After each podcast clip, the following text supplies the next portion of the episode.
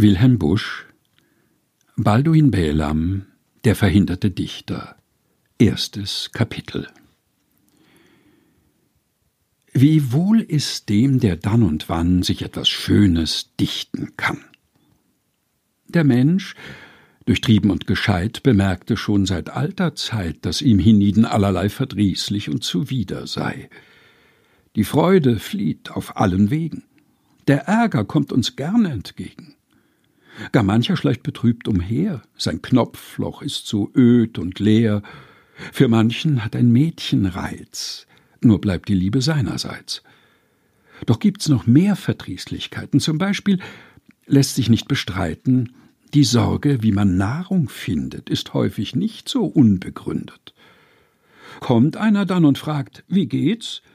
Steht man gewöhnlich oder stets gewissermaßen peinlich da, indem man spricht, nun, so lala, und nur der Heuchler lacht vergnüglich und gibt zur Antwort, ei, vorzüglich. Im Durchschnitt ist man kummervoll und weiß nicht, was man machen soll. Nicht so der Dichter. Kaum missfällt ihm diese altgebackene Welt, so knetet er aus weicher Kleie für sich privatim eine neue und zieht als freier Musensohn in die Poetendimension, die fünfte, da die vierte jetzt von Geistern ohnehin besetzt. Hier ist es luftig, duftig, schön. Hier hat er nichts mehr auszustehen. Hier aus dem mütterlichen Busen der ewig wohlgenährten Musen rinnt ihm der Stoff beständig neu in seine saubere Molkerei. Gleich wie die brave Bauernmutter tagtäglich macht sie frische Butter, des Abends spät, des Morgens frühe, zupft sie am Hinterleib der Kühe mit kunstgeübten Handgelenken und trägt, was kommt, zu kühlen Schränken, wo bald ihr Finger leicht gekrümmt den fetten Rahm, der oben schwimmt, beiseite schöpft und so in Masse vereint im hohen Butterfasse.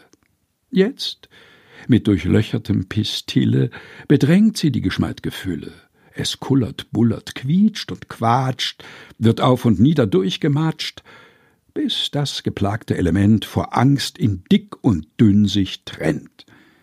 Dies ist der Augenblick der Wonne. Sie hebt das Dicke aus der Tonne, legt's in die Mulde flach von Holz, durchknetet es und drückt und rollt's, und sie in frohen Händen hält die wohlgeratene Butterwälze. So auch der Dichter. Still beglückt hat er sich was zurechtgedrückt und fühlt sich nun in jeder Richtung befriedigt durch die eigene Dichtung. Doch guter Menschen Hauptbestreben ist, andern auch was abzugeben.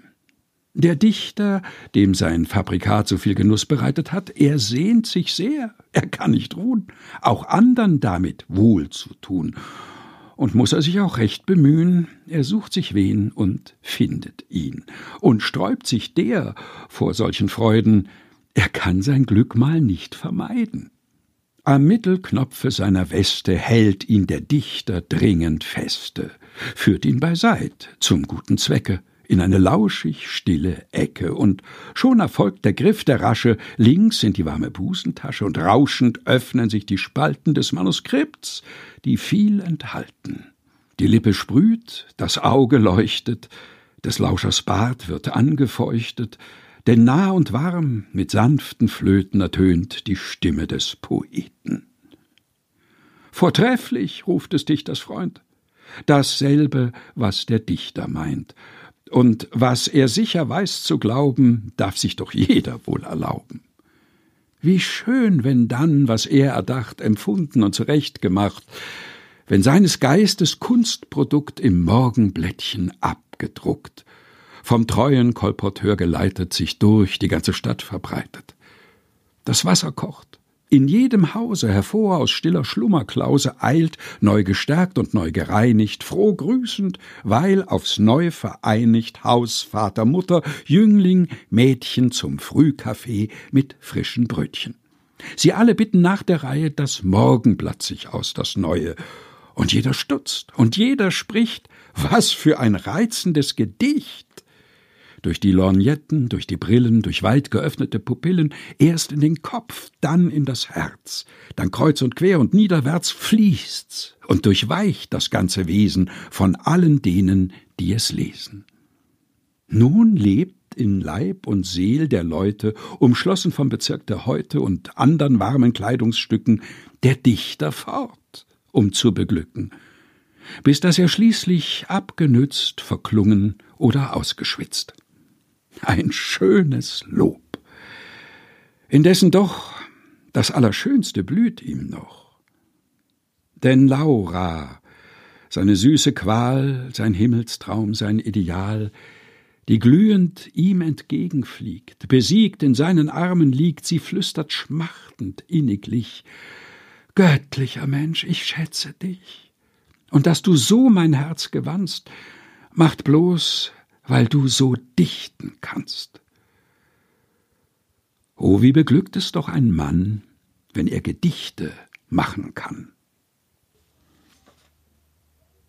Wilhelm Busch Balduin Bälam, der verhinderte Dichter. Erstes Kapitel. Gelesen von Helga Heinold.